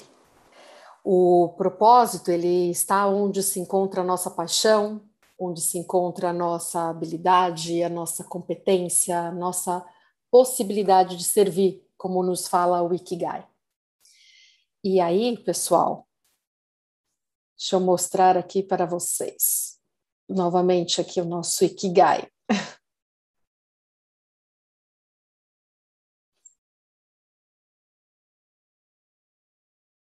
Aqui está o nosso Ikigai, né? Eu espero tê-lo servido hoje. Meu propósito é sempre que as pessoas saibam que elas podem muito mais né, na vida. E isso implica em reconhecer o que nós amamos, reconhecer o que o mundo precisa, reconhecer no que, que nós somos bons. E pelo que, inclusive, a gente pode vir a ser pago, né? Porque a gente de fato se dedica, faz com amor, faz com consciência, faz de fato com o desejo né, de servir, com clareza daquilo que realmente importa. Eu espero tê-lo servido um pouquinho hoje. É, meu propósito, meu ikigai, o que me faz levantar da cama todos os dias, é que as pessoas possam saber que elas podem muito mais, que elas conseguem ir muito além. E que quando a gente tem, portanto, essa clareza né, do que a gente está buscando, nos sentimos ainda mais fortes. E não ter a clareza não é motivo de vergonha, não é motivo de medo, preocupação. É única e exclusivamente lembrar que nós estamos em movimento e que se a gente observar como estamos nos colocando a serviço do outro, nós vamos conseguir identificar o que é que faz o nosso olho brilhar e que, portanto, nos faz levantar da cama felizes, satisfeitos, porque nós somos úteis, porque nós podemos servir a alguém. E como a vida é uma jornada, eu vou me despedindo de vocês com esse trechinho do Antônio Machado que eu adoro. Ele fala: caminhante não há caminho, o caminho se faz ao caminhar. E é isso que eu acho que somos todos nós, caminhantes, num processo nessa vida de descobertas constantes, em que a gente vai descobrindo sentido ao encontrar o belo, ao encontrar o amor, ao encontrar a dor, mas a gente está sempre junto com o outro a serviço. Não existe propósito sem servir a alguém. De verdade, espero tê-los servido um pouquinho mais hoje, né? E posso dizer que com muito prazer. Muito, muito obrigada.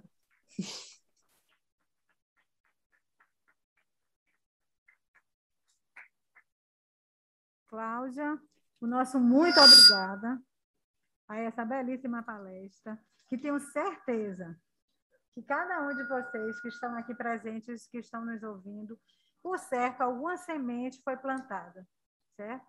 E eu verdadeiramente acredito nisso que somos. Eu só posso me ver no outro, né? Então é desse outro que a gente precisa se apropriar, primeiramente de nós, para que a gente possa reconhecer, nos reconhecer e reconhecer as relações, as boas relações. O Tribunal de Contas de, da, do Estado da Bahia agradece imensamente a sua participação. Será sempre um prazer tê-la conosco, certo? Agradeço a todos por essa participação. Passarei a palavra ao conselheiro Presídio para finalizar. Agora, gostaria também de chamar, eu acho que antes da finalização a gente precisa chamar Carlão, né? Carlão Magnavita, nosso presidente do da STEB, né? Conhece muito, né, conselheiro? Cláudia, nosso muito obrigada, viu? Muito obrigada, parabéns, de verdade, parabéns. Que seja, a celebração já está linda e que seja ainda mais ao longo do ano, com todos cada vez mais envolvidos, com uma clareza de propósito. Muito obrigada. Muito obrigada, gratidão.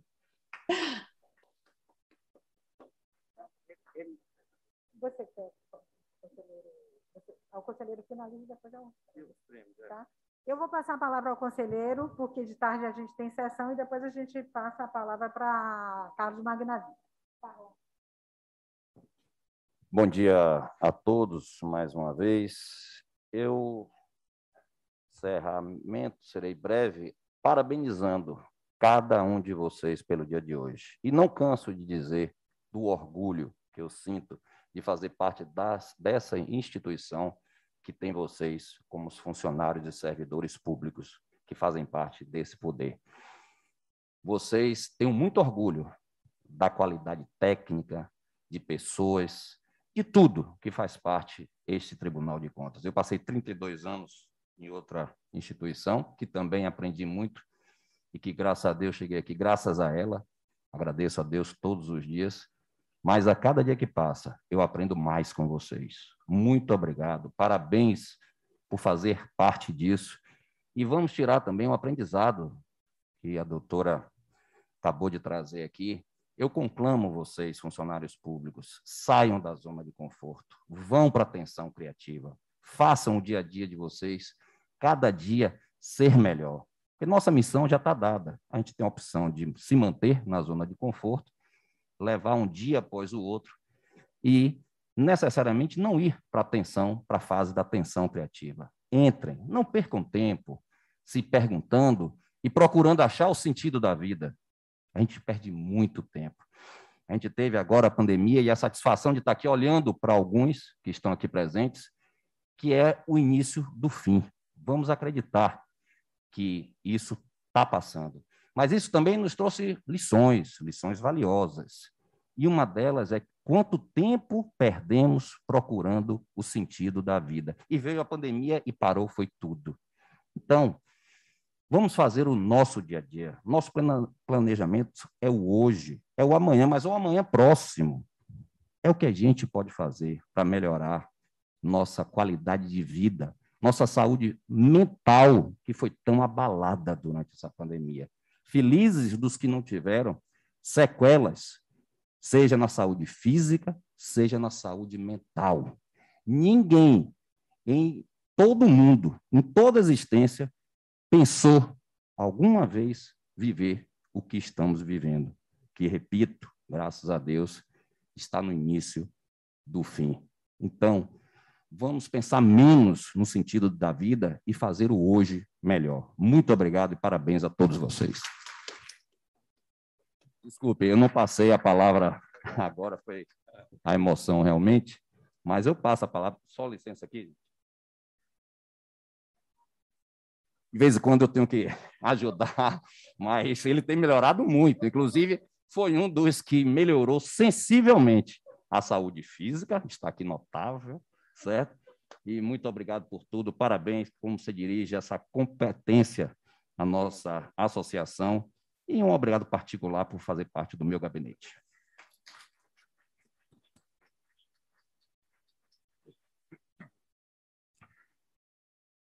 Eu não esperava essa, esse registro, mas é, depois de velho a gente fica mais sensível para determinadas declarações. Né?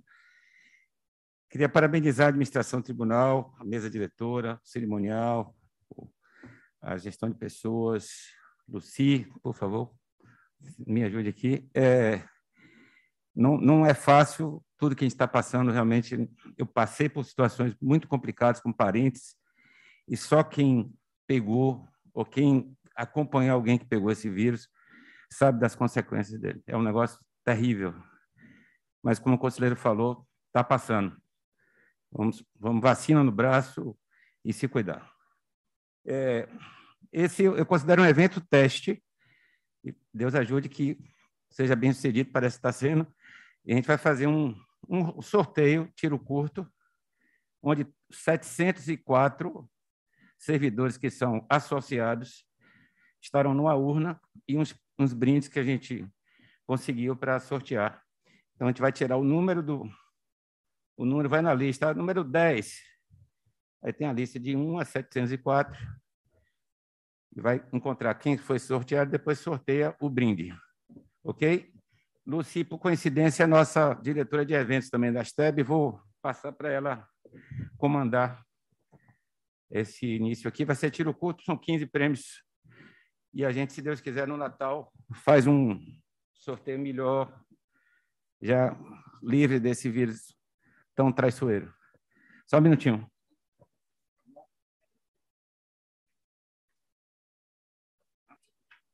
Aos brindes. Tem a lista de brindes aí?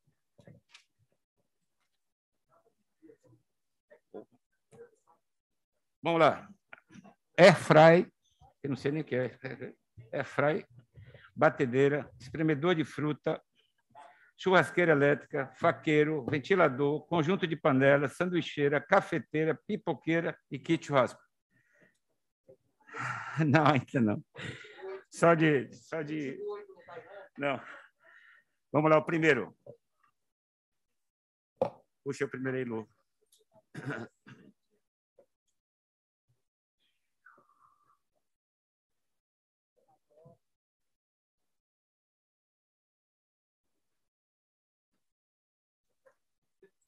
D2. D2 aí. Associado número 527.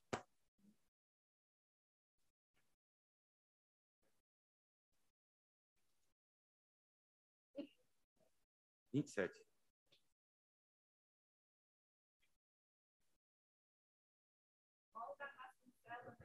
Olga Vasconcelos Vidal. Vamos ver que foi que ela ganhou. Sorteio o prêmio agora.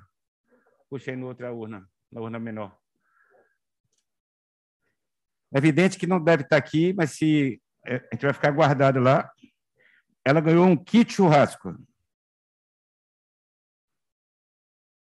Vai anotando aí. Associado número 492.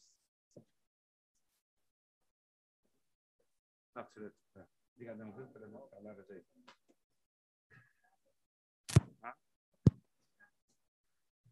Maurício Cabral Silva. Vamos...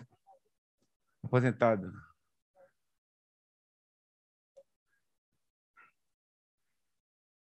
É evidente que quem for sorteado não estiver aqui, pega lá nas tabs.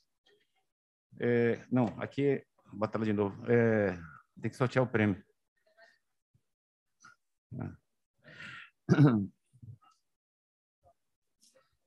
Ganhou um faqueiro.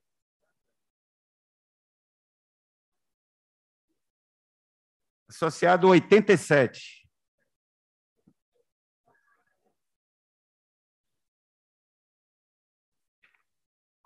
Aparecida Madalena Pereira da Silva. Aniversário dela hoje, tá vendo? Vamos ver o que foi que ela ganhou. Vai fazer um suco de limão aqui, espremedor de fruta. Vamos lá. B2. Associado 91. Augusto César Libório, nosso arquiteto. Augusto César Libório ganhou um ventilador para o dia que o ar quebrar, já tem um ventilador aí para. Não, ali é Fernando Libório. O arquiteto é Fernando. Augusto é da sala de Amilson. Não é isso? É Gargamel? Ah. Associado 375.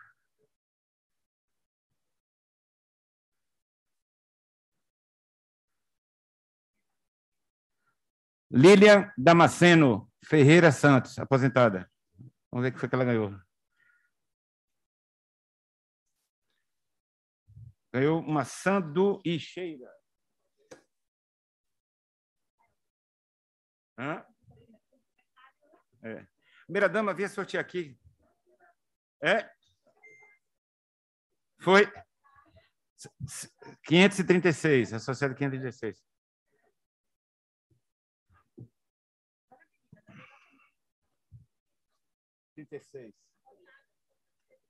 Otávio Souza de Jesus. É. É. Não vieram dois aí. Otávio de Jesus ganhou um faqueiro.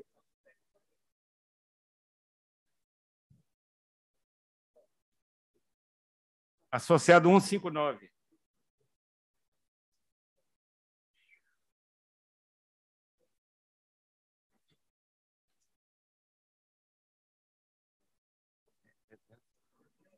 Delza Maria Teixeira Matos, 159.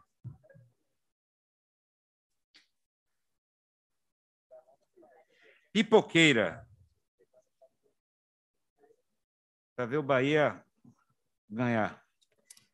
Associado 197.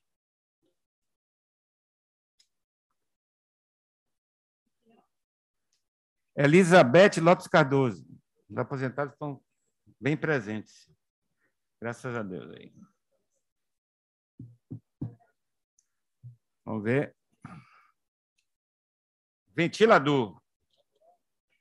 É. Uma conta de luz cara, do jeito que está, melhor alternar. Associado 408. Marcelo Garrido Gonçalves Braga. Gente boa. Marcelão. Ganhou, ó, ganhou um air fry. Marcelão ganhou um air fry.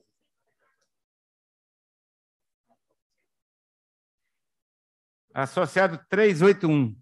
Associado ou associada, né? Estou falando o, mas pode ser a. Luci.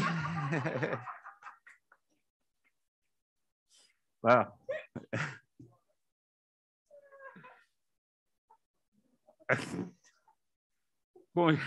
Conjunto de panelas.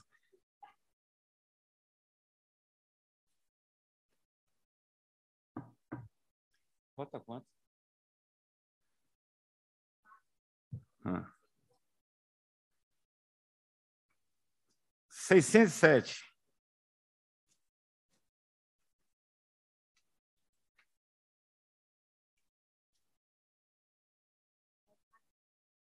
Rosália Lima Brito, aposentada.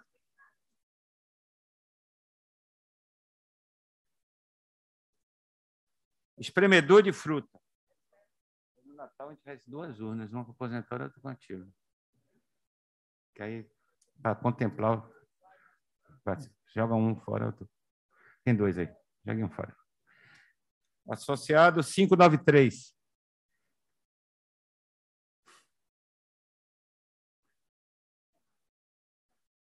Rita Maria Souza da Silva. Acho que é a sogra de Marcos André. Tem que. Cafeteira.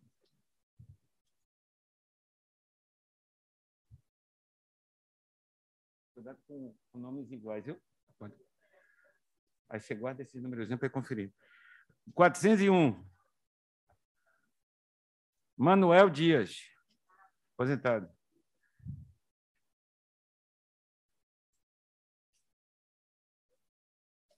Oh, eu não falei que ele ganhou. É. Batedeira. É a última? 254. 254.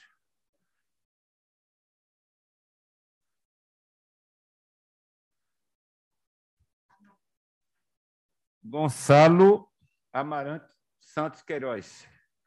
Vamos ver o que foi que ele ganhou. Churrasqueira elétrica. O último prêmio para fechar os 15. Quem não está aqui, grande maioria, pega lá nas TED.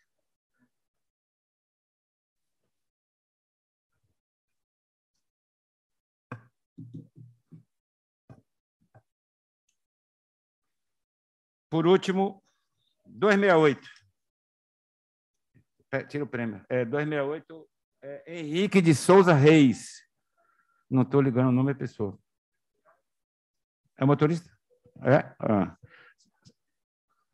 O presidente? Você avisa ele para mim? Sanduicheira. Ó, encerramos. Muito obrigado. No, no, Natal, se Deus quiser, a gente faz um sorteio melhor, mais arrumado, com urnas de ativo e inativo para poder balancear melhor. Ok? Parabéns, Dani. Você é uma guerreira. Você foi muito feliz do que você falou. Gente, é, muito obrigada a todos e nos encontramos em outras oportunidades. Um grande abraço. Tchau.